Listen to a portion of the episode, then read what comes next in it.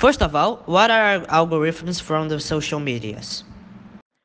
Uh, algorithms are the way the social medias work and deal with data from the user and make the app more interactive to the customer the best way possible.